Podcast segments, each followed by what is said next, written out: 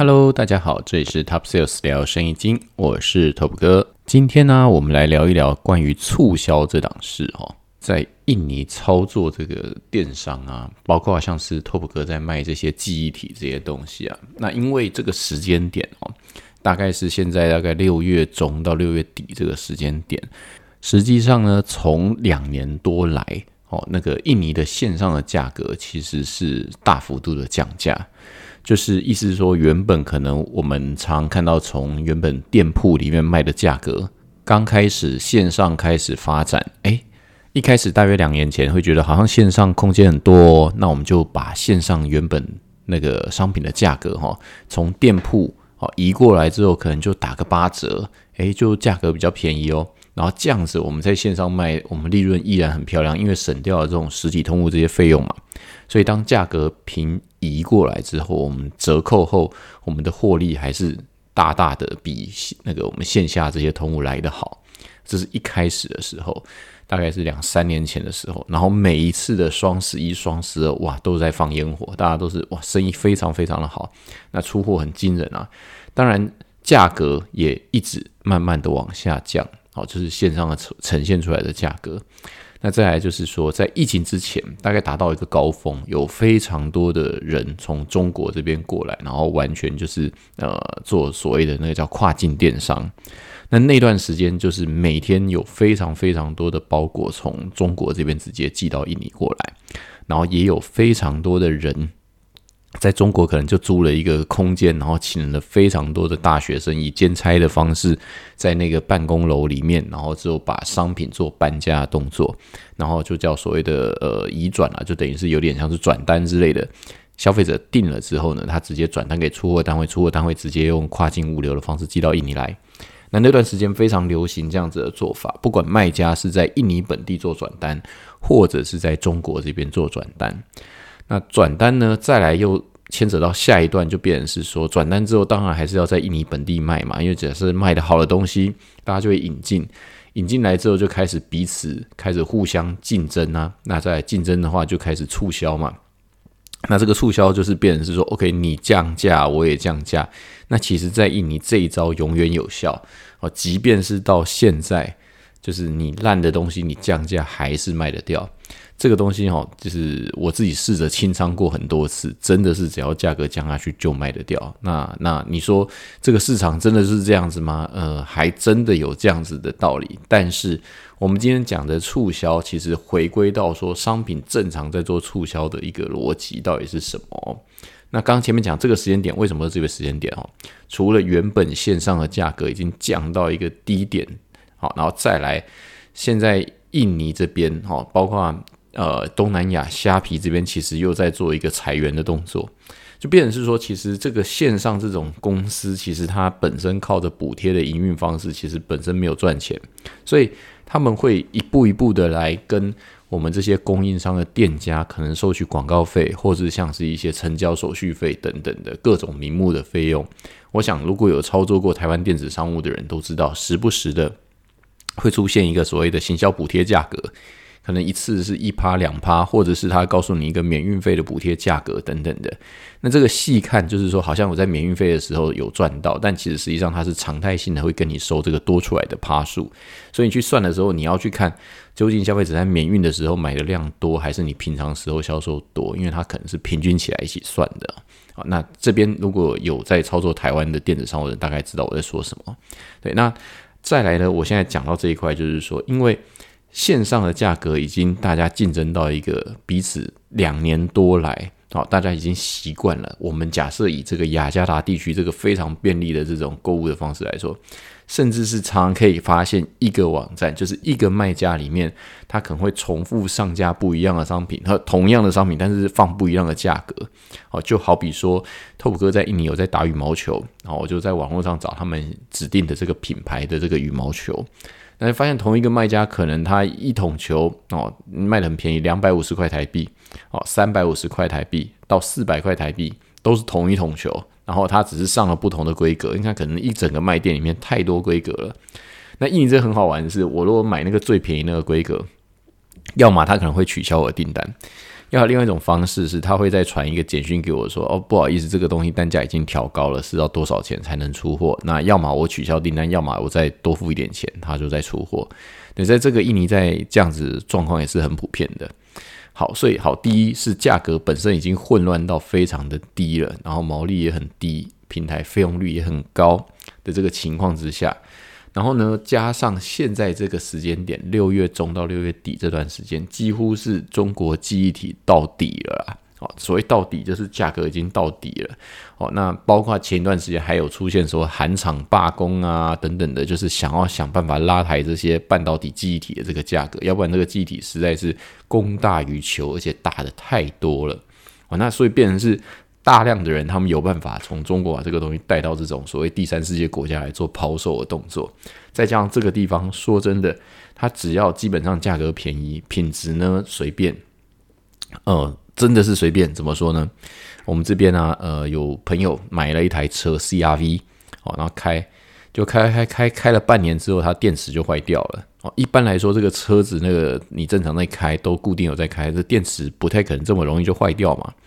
结果后来他到原厂保养厂去看啊，他说：“诶，这个电池打开来，诶，真的是六个月，刚好过六个月，那它保固只有六个月而已，那所以六个月到了就坏掉了。”他说：“啊，怎么会有这种事情？电池保固只有六个月而已，真的这么短啊？那个电池很便宜啊，好，那这是而且还是原厂的电池，是印尼的原厂的汉达的电池。后来他说：那那那怎么会有这种东西？OK，那原厂他做了这样子，所以说他说：那我不要买这个，我要买进口的，我要买日本进口的电池啊，保固是两年。”一样的，它换上去之后，两年之后，这个电池还是过了两年就坏掉了。对，就是说他们这边呢，其实假设我一台车一模一样的车子，它卖价格算起来呢，我们先不考虑这些关税等等这些其他问题，就是它同样一样东西，它可以在价格上面卖的比你便宜，一定有它的原因。它某些地方给你换掉了，比方说我同样一台笔记型电脑啊，在印尼这边可能卖的更便宜一点，那你可以仔细去看它里面的规格，哦，一样的记忆体容量。一样的电池，可是呢，它这个电池的型号呢，它可能是中国的某某厂做的电池，它这个记忆体可能不是一线厂的记忆体，它帮你换掉里面的内容，哦，就是等于是说看起来外形是一模一样，可是里面东西换掉了，啊，这是成本的部分，它做了一些 cost down。那为什为什么？因为它必须要有空间，它能促销嘛，对不对？那印尼人这又很吃促销，那所以变成是说，一定是有办法把这个成本降低，然后来做这个促销嘛。那促销在印尼既然这么有效哦，那这个东西呢，价格已经大家一直彼此竞争，然后又卖的这么低哦，那这个时候就好像说，那我好像不做促销，好像东西卖不出去。特别是为什么有时候觉得，哎，怎么好像我们有时候看一些哎年轻人在讨论这些呃那个行销案例啊，怎么好像教他很多种行销手法啊？哦，那怎么好像他们最后都只讲促销而已，只讲价格啊？因为其实以这个线上购物来说，哈。呃，其实现在这个商品的培养的周期越来越短，有时候曝光完之后就是广告，广告完之后这真的就是促销，就是它这个连起来的这个行为，可能原本我们在曝光，我们还会有一些哦商品建立价值，然后之后呃可能到档期，母亲节或是到年终庆来一点促销这样子，可是现在几乎不给你什么空间哦。从现在以前从台湾这些通路开始，全联呃上市买一送一。啊，先让大家喝到，我不懂这个逻辑了哈。其实你用正常的价格，难道广告不能让大家喝到？一定就是上市就一定要买一送一吗？对不对？但是好像大家就吃这一套，而且这个买一送一呢，还要让你觉得说是因为我上市的时候，所以我要曝光，所以才给你喝，并不是我这个东西是旧品，是要过期的，所以来买一送一，不是哦，是我为了要宣传，所以我 support 做这个买一送一，哦，听起来好像很合理。但当这个东西变成是你上市也做，我上市也做，大家上市也做的时候，结果是怎么样？厂商难道就白白的要这样子赔钱来让你做这种买一送一的活动吗？当然，厂商也不会那么傻嘛。那厂商一定要 cost down 吗？其实也不用啊。我上市时候我那个定锚的价格，我直接拉高就好了。我直接在上市的时候把价格直接拉高，然后之后再做促销，然后甚至你要买一送一，你喜欢买一送一，我们做买一送一，玩的价格其实才是我原本正常的长促价想要给你的价格嘛。一般来说，我们做快速消费品有分所谓的长促价嘛，好，就是 IP 价嘛，就是 instopper，就是 IP 价嘛，IP 价，然后之后还有所谓的那个那个升这个促销价，就是那叫做什么 DM 价。哦，通常 DM 就是我们就是有上 DM 有上广告的这种会有 DM 的价格，还有一个叫破盘价，破盘价就是 DM 再往下还有一砍的所谓破盘。为什么要这些价格？因为包括像我之前以前有讲过所谓的地盘，就是每一个通路之间货会互相流通嘛，所以变成是说你们没有讲好所谓的价盘。这个价盘是指前端就是在卖的这一段价盘，不是指说我 B to B 供货的价盘，是指消费者买到的价盘。这价盘其实有很多种啊，就这个是指消费者买到的这一块。这一块里面就分所谓的 IP，就是长促价、原价、长促价、DM 价。破盘价这几种价格，那这是以前我们在玩通路的时候的一些做法。好，那这个东西就有档期哦，可能它有所谓的 OK，这个是什么档期啊？比方说是嗯，非非所谓的端午，或者非所谓的那个叫做中原这种最大档期，中原啦，应该说是中原跟 CNY 就是所谓的新年这种最大档期，非这种档期以外的其他的一些。比较中间的档期，那我们可能就开一个 没有到 D N 这么深的价格，就是或破盘这么深的价格，就交交易给一个长促价格，正常的促销的价格这样子。好，那电商怎么做呢？因为我们回到来讲说电商嘛，那印尼的价格已经大家已经打的这么低了，从过去大家在期待双十一，哦，在期待所谓这种直播带货的最低价，哦，印尼直播带货是不红了，但是双十一确实价格很低，啊，双十一、双十二。那大家好像就觉得在期待这种低价，到后来为了要让业绩出来，所以变成长时间的都出现这种促销价。然后过去呢，闪购还比较有效，大家会排这种闪购的价格。但现在平台好像也失心疯，以前虾皮的闪购，我拿手机划一划，一下划完了。现在不好意思，你闪购，你用手机划，你划不完，就是那一页哈，太多品相，为什么？因为虾皮的行销会跟客户收钱，就是你给钱，我可以帮你排闪购；你给钱，我可以卖你几个闪购版位。那有这么多客户，然后每个版位都卖，卖到最后呢，就是反正只要有付钱的都给你闪购。你这个东西是什么价格？反正能闪就闪，反正很多人要抛售，反正东西多，反正就是要闪购这样子，变成闪购也烂掉了。那以前我们可能用闪购，OK，想办法带一些商品销量，代收商品销量就有评价。评价出来之后呢，OK，它可能我们是牺牲打有好评，然后快速累积排序，啊，这个当真实的评价总比我们做评价来的要要来的快，啊，因为做评价你不能一下子做太多嘛，但真实的评价我们做一档活动可能就几百个啊几千个出去了，那这样子他们回馈的评价可能就是有三成他们给我们评价，诶，那也还不错，这个东西就会被消费者接受嘛，但是。你说现在 OK 这一套已经不管用了，因为当你还没有任何评价的时候，在现在这个时间点你进来，你想要靠这种闪购活动直接下，你会发现你开的这个闪购价格，其实别人平常就在卖这个价格了，所以你根本没有什么优势。像之前拓普哥原本有进那个网红那种直播灯，就是一个圆圈，然后它有各种 RGB 这种不同颜色这种直播灯，哦，一个三脚架。然后这个东西呢，我们从一支大概一组一个灯加一个脚架，大概卖两百五十块台币开始卖起，已经很便宜了。但是这个有利润，好，就是假设啊两百五十块，我们可能有一半的利润吧。卖到最后，其实托普哥是成本出，就是大概一百二十块就直接卖掉了。为什么？因为现在这样子一组一个灯加一个脚架，这样子一组在印尼可能卖不到一百块台币，可能一百九十块可能就有了这样一组东西。那这样一组东西，难道真的只要九十块吗？绝对不可能。为什么？因为这一组东西从中国过来的运费，可能加一加要几十块了。那商品难道没有成本吗？有成本。可是因为他们的进货量很大，大到就是说这个现金流他们不管的，就是这个东西等于就是说抛售要变现金就对了。他们还有非常多的库存要抛售，所以假如你的促销跟别人的促销。你是想要来争取流量来建立品牌的，可是别人的促销是在抛售，要再换现金的。其实这本身两者意义上本来就不一样了，所以你们在同样的状态之下在做促销，就基本上 那个就很难去比较。不像说我们现在是来讲上市的，因为你同时假设只有你自己而已，你当然是可以考虑我是要上市的，我是要来好好宣传我这东西。但现在整个平台上太多人在卖这种性质的东西。然后有些人他是在抛售，有些人他是在想要来建立自己的牌子，对，所以说我觉得现在在印尼，你要靠线上单纯做促销来累积销售的评价跟这个快速的这个销售的件数，我觉得是相对很困难，是非常困难的事情。比起两年前是非常困难的事情。诶，那怎么办才好呢？难道就是说我们没有办法了吗？大家都卖这么便宜，然后我们也没有招了吗？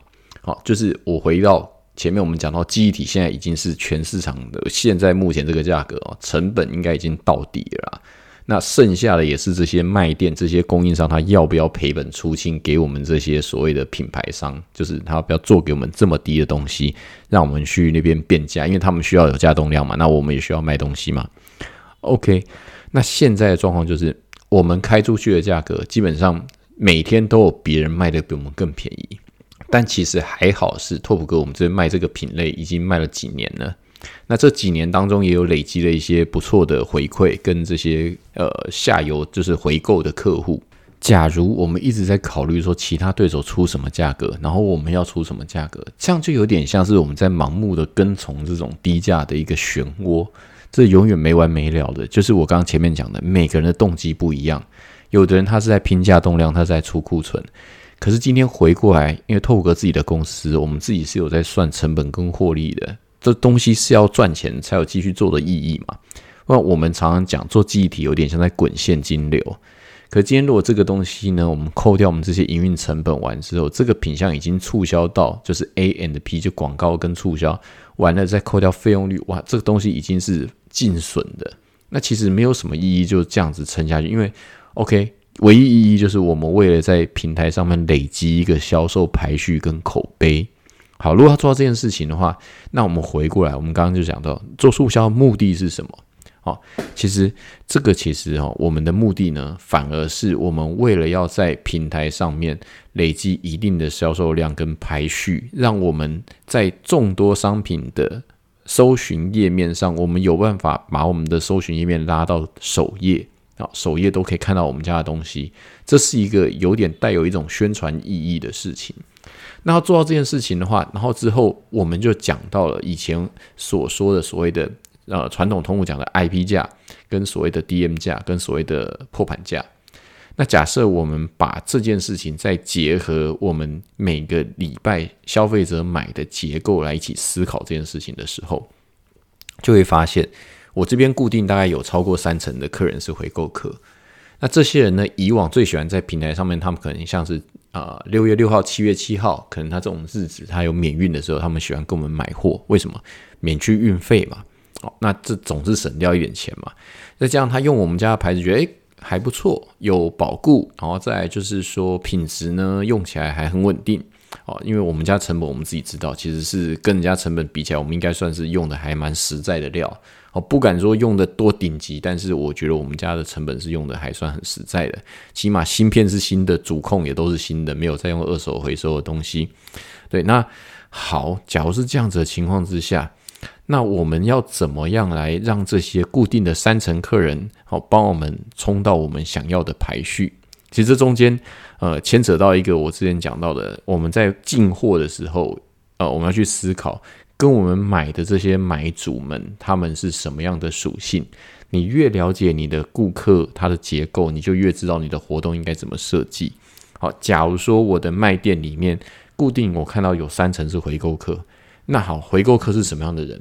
回购客不太可能，他是一般消费者吧？我没有必要一直换这些电电脑的记忆体嘛，对不对？这个东西又不是呃洗发精，又不是牙膏，我没有说用完就要再买嘛。那为什么会一直买？就是因为他在拿来卖东西，或拿来做装机，或是其他的用途。所以呢，我们现在就针对这些人，我们把所谓的促销方案跟忠诚方案做个结合。好，那其实做法也很简单。因为我们有两大平台啊，两大平台里面呢，我们其实在卖记忆体的不止两家店。好，意思是说我要把节奏抓出来，我不能让它是一条死水的。这切记哦，我们在线上做生意的时候，我们是看整体区间平均的销售金额，然后虽然会有单天的跳高，但是呢，其实我们是要看整体，比方说一周的销售、两周的销售，或是一个月的销售，月比月。周比周，这样子的逻辑哦。所以变成是说，呃，我们要怎么做？我们要让它像一个心电图一样。哦，那我说我们有两大平台，一个是 Shopee，一个是 Dogopedia，这是印尼的两个大平台。那我们两个大平台里面各自有一家店是属于官方店，就是 MO 的意思。然后那个 MO 的收费标准就比其他的店来的高哦。那虾比特高哦，那 Dogopedia 还好，大概三点五趴左右。那虾比大概八点多趴，快快十趴，就加起来可能费用可能要超过大概十趴左右。所以这两家店呢，我们来设计就变成是说。呃，两家主要官方店每周我们会有一天是有活动的，那是我们的引流款的品相。我们在每周的那一天，我们会固定有活动，而且这个活动呢，我们是会预告的，就是会预告两天前预告说几月几号这这一天这家店有活动。然后呢，我们又有非官方店，就等于是说我们两个大平台里面有两家官方店，有两家非官方店。这样子是不是就有四家？那我这四家店我就要把它错开。我们当自己在不同的平台里面，我们就先想象每个消费者他会在不同的平台里面平均的搜寻去游荡这样子。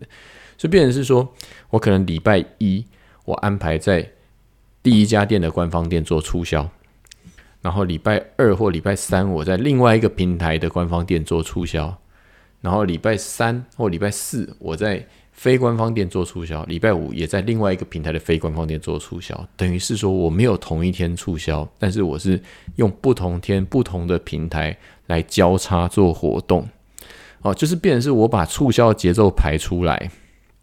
那为什么要这样子？平常价格你要拉高，促销才有意义嘛？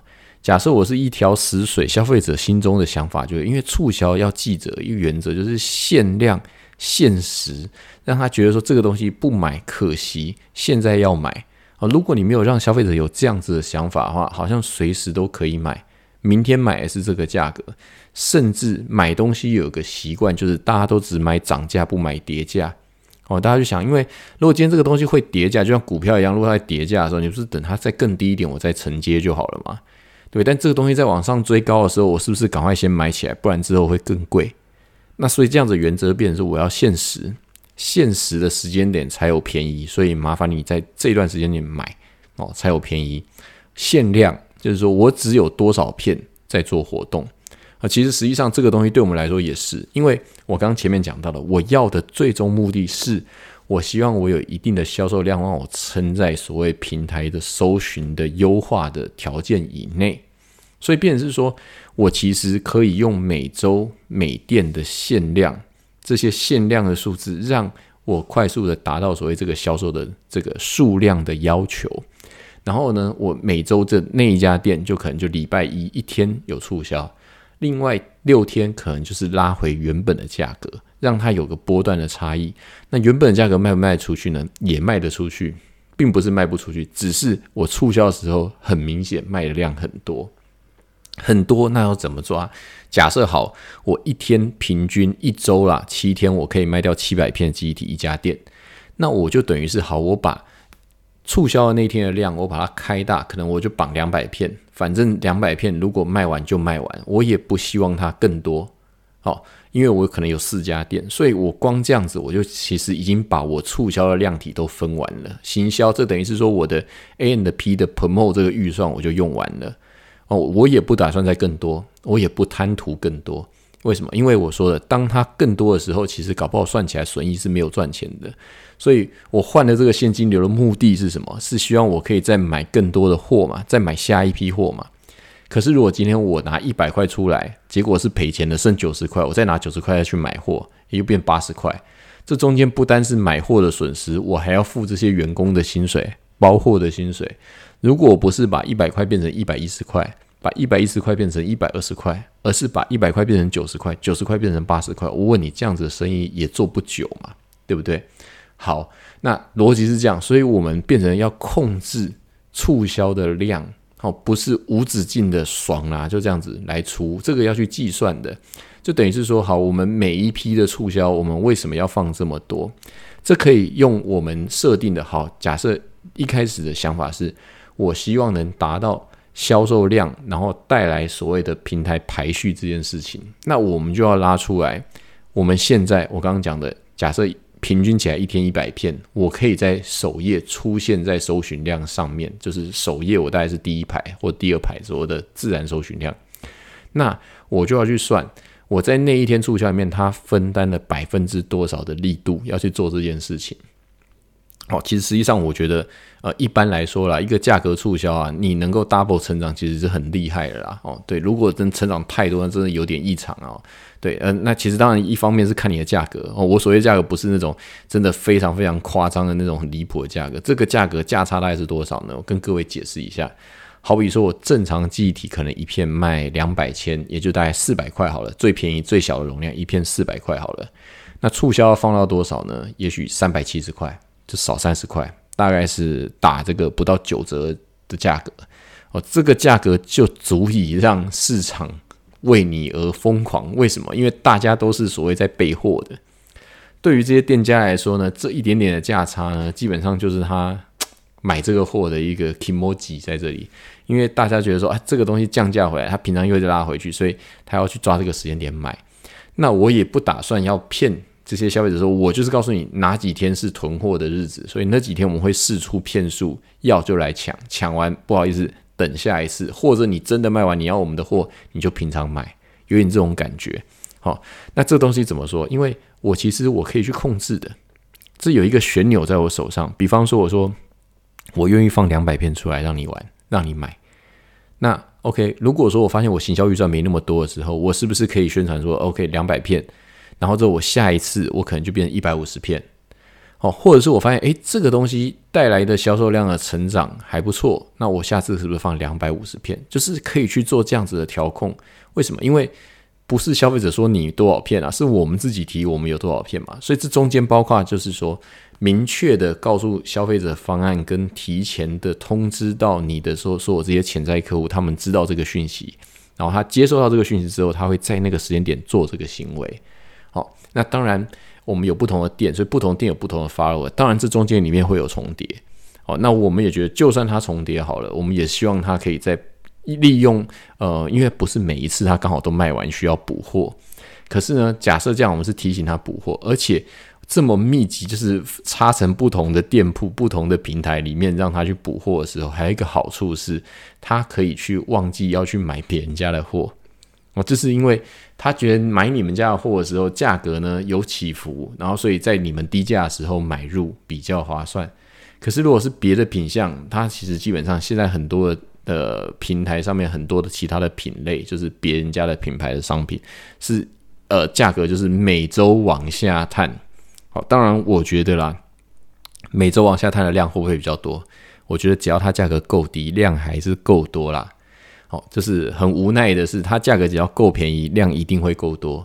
好，但是回过头来做这件事情的意义是什么？就是今天如果我手上有真的大笔的本金，我真的不怕，我就是尽量卖多，尽量卖多，尽量打市场，尽量卖多。好，可是呢，假如说我今天这个东西没有赚钱，然后之后我再尽量卖多，其实实际上就刚我前面讲的，一百块变九十，九十变八十嘛。好，那你能烧多久？啊，就变成是说，呃，你可能会告诉我说，哦，不不不，我这个烧出来之后，市场占有率就增加了，我的铺货就增加了。呃，你会这样想没有错，可是实际上我们再回来想一个问题，就是因为你是低价的时候带来的这些消费者，好，这个消费者本身的量结构并不是非常的好，就是因为你是一直在下探价格，然后之后引来的流量。诶，那所以这些人呢，会不会因为别人也下探价格之后，他又跑去买别人的东西？其实也是非常可能的。所以他随时这个地基随时可能会被搬动。好，所以对我来说，长期促销带来的消费者也并不是非常值、非常好的消费者。好，他可能就是呃看的便宜，哪里便宜哪里买。好，那你说，诶，那这样跟你这个预计销售的每每日或是每周一天的这种销售，那些人不也是平便宜的时候才减吗？是这样没错，但是至少我有价格是有拉回来，所以你们会集中在哪一天？因为你是我的忠诚的客户，所以我那天开给你，你会少嘛？对不对？不然我那天开给你的价格，其实也不过就是跟其他低价的品相的价格是一样的。所以这这中间产生一个点哦，各位可以去想一下。今天假设有一个长期卖三百七十块的品相啊，就是我说的那个促销价。好，那它都是三百七十块。我不管刮风下雨哈，出太阳哈，下雨天我买都是三百七。我今天买，明天买，后天买都是三百七。有可能大后天买它变三百六。好，那这是一个。那另外一个是他平常都卖四百四百一十块，然后结果他他每周一好他会卖三百七，其他天都是四百四百一，好都是这样，甚至有时候四百二。哦，那那那。那请问他三百七的时候，跟我平常看到那些三百七的时候，我是不是当然是选在那天买嘛？我是要卖别人货的人呢，我是要买来卖的。那这些我要买来卖的人，这些消费者上网去查，哦，他是四百四百一的，那我不是中间至少还可以讲一个说，哦，线下价格还还要再高一点，我是从这个时候拿的嘛，对不对？对啊，那那如果说今天这个东西它只会持续降价，大家还是会观望嘛。但是如果我知道那个节奏的时候，我是固定在买的人，我知道它的节奏的时候。我就会跟随嘛，对啊，然后再来就是我既然已经跟了这个逻辑，跟了这个玩法的时候，我就很难跳出这个螺旋了。为什么？因为它我可以操作嘛，每一次数量少，每一次出来就卖完啊，不好意思，你下次下次配额不够，所以下次再来。哦，我们会放，但是配额是有配额的，哦，不是随便一直来，你要买多少都可以的。哦，所以这个东西就是。让消费者觉得说它不是一个随时随地可以得到的东西，他才会珍惜嘛。哦，那而且记住，这是一个我们要让这个活动的期间短而有利。哦，这也是以前我自己在做活动跟行销，我自己以前做企划部，在批准一些业务部的行销案的时候，其实我不是很喜欢帮业务部提出的行销案做打折。所以打折什么意思哦？就可能今天业务提了一个案子，说：“哎，我们现在要做一个活动，牛奶搭赠的活动。好啊，这个活动呢，可能呃要卖到呃多少钱呢？可能两百三十九吧，哈，就是那种大桶的那种牛奶嘛。哦，那我现在其实对价格其实不是那么熟悉啊，反正大概可能就是他们开了某一个价格。哦，对，二三九是什么？好事多的价格吗？我也忘记了。反正就是牛奶他们开了某一个价格，然后之后呢，到我这边，然后我们这边会计算损益，算完之后说，哎。”这样子做钱毛已经赔钱了，或这样子做这一档不行，这样子公司赔，或者说这个价格太低哦，已经破了我们的底价哦。公司要求现在是涨价幅度、涨价时间，所以我们不能让这个价格出现。OK，可能因为这些原因，那我觉得要么就是让它过，要么就是不要给它过啊，因为没有所谓的说，那不然你出少一点好了。意思意思处啊，处一点点啊。原本我要打八折才有效，然后说那不然我们做九五折就好。我自己的感觉是啊，今天如果业务部提出这些东西，有它的逻辑嘛？那你说，当然我们站在企划部立场，甚至我可以告诉他说，我觉得你做这个促销是没有效的。你这看起来是促一点，但其实就是隔靴搔痒，没有意义。哦，那你说销量可能会增加，除非你有暗盘。所谓暗盘的意思，就是看起来账面上我做出一个平均促销价格，但实际上我已经找好接盘的人了。啊，就是我左抓右抓，我上面晨报写九五折。啊，但其实呢，我给一个大咖给他可能给他九折。啊，另外一个客户给他原价，那平均起来哦，去抓这个价差，然后抓在九五折，然后上缴公司。哦，那这可能是他有人找到这样子的人，可以去做这样子的接盘。因为有时候业务写的报告，它是价盘是写一个平均值，也有可能，对。但是 OK，如果我觉得你做这个促销活动，在市场敏感度上，就是好比说，我说现在我们说好集中一天促销，然后呢，这一天我们都集中火力了，还宣传两天，那一天我们是会活动，所以请要备货要购物的，请在那天我们 grocer 就是量购量购价，好，那单片有单片价，好，但是就是那一天我们是最低。啊，就是平台它的闪购我已经不管了，反正我建立我自己给我客户的一种逻辑跟故事跟规律。但是呢，就那天出来，我刚讲别人都在卖三百七，甚至有时候还会降到三百六哦，逐步下降。然后我们从原本四百一、四百就到那天多少？四百？诶，你不是原本四百一吗？那现在变四百三九九、三九八。是会让人家觉得，那我到底为什么要在那个时间点买呢？对不对？至少这个促销是要你有感的嘛。好，你台湾人没感，你要用站在印尼人的角度，印尼要觉得这个价格有感嘛，对不对？我说有感呢，在以印尼的销售 B to B 端来说，一块美金有感，小于一块美金太少但是一块美金有感，好多于一块美金，甚至到两块美金，诶，还算有点诚意哦。好，为什么他们不管卖大东西、小东西，大概就赚这么少啦？好，印尼人养得活，这我之前有讲过，两块美金其实卖那样东西，他养得活自己了啦。哈，啊，两块美金多少？大概就是三万吨嘛。那一块美金在一万五千吨嘛。对啊，就是所以，变成是我说 OK，所以这个东西呃，就是我刚刚讲的呃，四百七跟呃三百七跟四百中间差三十，就是差三万吨的意思啊，就差两块美金。所以这个促销的力度的拿捏，就今天你要去想说 OK，多少钱会跟我的竞品有一个相对的关系哦。这些人他们原本他的一个心态。反正我在观望嘛，我固定有在拿货的，因为我相信他跟我们买这种所谓的回购，他跟别人也是一样在做同样的事情。可是，诶，这个原本平常也是在卖这个品牌，品质还不错，它促销下来，诶，价格差不多一样，甚至低一点点。那我愿意去换这一家，因为这家的品质比较好，它平常都比较贵。好，就是我要用它的价格来帮我自己做另外一个定锚。好，那这个东西就变成是说，我们先不去看这种大品牌，三星。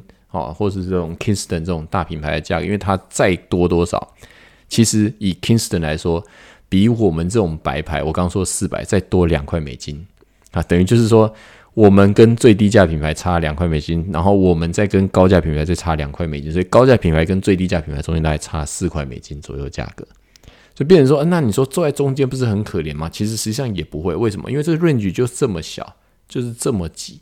所以在这个这么竞争的情况之下，我们怎么样用促销带出一波节奏啊？这个节奏呢，是让我们的消费者用目的性的，我要培养消费者了解我卖场的玩法。假如说我能让消费者知道，我每个这家店每周一就是有活动。其实实际上大家可以去想一下，比如说街边有一些卖水果店嘛，每周三哦，会员凭简讯打九折，三百块九折。那为什么他要做这件事情？诶，因为他平常这水果都是要卖的嘛，对不对？那他每周三打九折，基本上他就是有些消费者就专门挑这一天来拿，他养成个习惯嘛。或者说面包店哦，八八点以后哦再打七折，这就是一种规律，就是这个促销有一种规律。好，那也许好每周是几次采购日，我们要把我们跟这些店家的这个习惯建立起来。那你说，OK，今天这个消费者他是随意逛的，除非除非你的品牌厉害到他指明非买你不可。如果你已经到这种程度，你也不必去考虑说促销跟别人价格这件事情了。但如果还没，他只是随意逛的，他牵扯他购买的因素非常的多，有可能是价格，有可能是口碑，哦，有可能是他到底有没有看过这个牌子，或有没有朋友推荐过这个东西。哦，那我跟你说，白牌都很难有人推荐啊。如果网络上有这种网友在做开箱的，我有看过，也有人开箱我们家的东西，评价也都不错。可是他要刚刚好看的那一篇，然后之后他来买你们家品牌的这个几率有多少？所以，我们对于这种客人，我们已经做到，就是我累积的排序，我累积在首页，然后你看你喜欢青菜还是萝卜，你喜欢哪一个？大家其实你很难从单一网页上面去抓到这样子的人。所以这样子的人呢，单一次购买，下一次什么时候？基本上那都是碰撞率的问题。他有没有可能在你促销的那天买？有。他有没有可能在你不是促销的时候买？也有。所以，变成说，我们去巩固这些回购的消费者，去去把它绑住，好，训练他的忠诚度，跟培养他购物的习惯。然后再来呢，其实实际上有非常多的，因为我们去问了很多线下嘛，我就说，诶，那你这个别家这几个牌子的东西你怎么买的？很多人也都是哦，我老公可能在线上买的。哦，就是有些店家他们是那种店铺自己家庭店铺那种，他说他们自己线上去买的，然后他说一开始可能就是网站上面直接买，买多了之后他们就是 WhatsApp 直接联系我们说直接进货给我们。为什么大家都在做这件事情呢？台湾可能没办法吧？说真的，印尼的平台也禁止啦。但是为什么要做？嗯，中间差了趴数啊，对不对？中间差了八趴多。如果我愿意直接线下跟你交易，我再退三趴给你嘛，对我公司还是比较赚啊。所以为什么不这样做呢？对不对？但是好，如果说我们假设我们一个一个店铺线下店铺，如果大家有看我的粉专黑套，我们都拍那些线下店铺去拜访的状况，那些店铺当然我们可以扫街去找，但是如果 OK 没有全部找到的话，其实透过线上这种方式呢，我们还是可以把低价东西打出去。哦，但是呢，我的做法变成是，我一直强调就是说，其实实际上你不用常态性的一整条线拉出来，啊，这是中间的细工的一方还是有差别，而且特别注意到你在做促销的时候有没有限制数量，好，然后还有再就是宣传到底到不到位，啊，假设我是针对店家，我到底有没有在活动之前我已经广播告诉这些店家，我几月几号其实是有活动的。那你怎么样在这个文案里面写到，就是说，呃，我我其实是告诉这个备货时间等等这些东西，我如何让他明白我在写什么事情？啊，就是我就是在对你讲话，而不是我只是呃所有人都发一个哦，我现在有折价方案，欢迎来选购，不是这样子。我可能就是说哦，购物的集中日，或者说这种囤货，就是呃备货的量贩购物日或等等的，就是我有没有办法把这些。这些要跟我们买的东西的这些店家，他们在意的事情，直接在广播里面写出来。我们就是针对这些人在讲话，而且呢，因为这些人大部分是进货，所以变成我们还可以做一些 bundle，就是绑一些东西。比方说，你假设一次买五片，哦我再送你一些，就是外接的这些电线，因为这些东西他们这些在卖电脑的都是用得到的东西。哦，这些外接线呐，等等的转接头啊，等等这些东西，你买到一定量，我还在送东西。那这些其实对他们来说，原本也是要去买的东西，所以你可以用这个东西呢来绑住他们，等于是说我的 A 加 B 会大于他去另外一间店买的 A 加 B 这样子的意思。想办法的，因为有时候我们说单一品相直接促销会乱到价盘嘛，对不对？大家都知道，那要做绑斗嘛，或者要组合包嘛。可是因为其实印尼能买到组合包，它通常都会希望价格更便宜一点，所以组合包变成是有点像变相免费赠品了，很难说单一用组合包把价格拉高，只能说我纯送你这样可以。好，那如果说好，我们要假设这样子做，用这个概念做延伸，变成说我要你量够，我愿意纯送你，就是我们换了一个东西给你，但是我也要得到一个什么东西的意思。就是说我愿意把价格开在所谓的促销日那一天开出来，但是呢，数量呢，因为是量购客人，所以有量购的优惠价。好，那我们可能设定好，可以原本一片变成五片，之后呢，我再免费送你什么东西，便宜再加赠，然后再加上限时，而且限量多少组？好，每周一天，或是每十天，每月的十号、二十号、三十号。这样子做，为什么？因为在平台不停的在创造自己的节日的时候，我们除了跟着平台的节日做节奏之外，我们自己也要做出自己店铺的节奏。这个是我们在经营这个所谓的我们自己店铺会员，跟我们从我们会员里面拉出来，不管是做这些声音耳机、喇叭，或是做记忆体，其实超过都有三成的人是回购客。所以这也可以发现，就是说，其实很多的小型店家，他们已经学会在网络上面找东西了。哦，可能以后他们就学会可能去呃，嗯，阿玛众或可能去呃阿里巴巴找东西吧。对，但是目前为止，印尼的这些店铺的钱还不是这么够，所以他们可能还是在网络上面找东西。所以假设是这样，今天也提供一种我们在印尼这边面对了众多商品在不断降价的时候，我们做出来的反制方式。你说他平常没有生意怎么办？其实不会啦，平常也有生意，只是没有促销来的好啦。好，但是说那如果说这样，所以变成说我干脆用节奏的方式来做，然后用差不同店、差不同天的方式拉出一周的平均。哦，那我觉得这是一个方式，也提供给大家。就是如果你真的遇到大家都在销价竞争的时候，哦，但这个品相呢是还是会有行情的，所以变成是我们从现在六月中下旬。如何等到他们预估的八月再出现这个涨价行情？这个段时间大概就是用这种方式去培养我们的消费者习惯。OK，以上跟大家分享是我在印尼这边的一些经商笔记。那有机会的话再跟大家分享其他的内容。感谢您的收听，我是 Top 哥，我们下期再见喽，拜拜。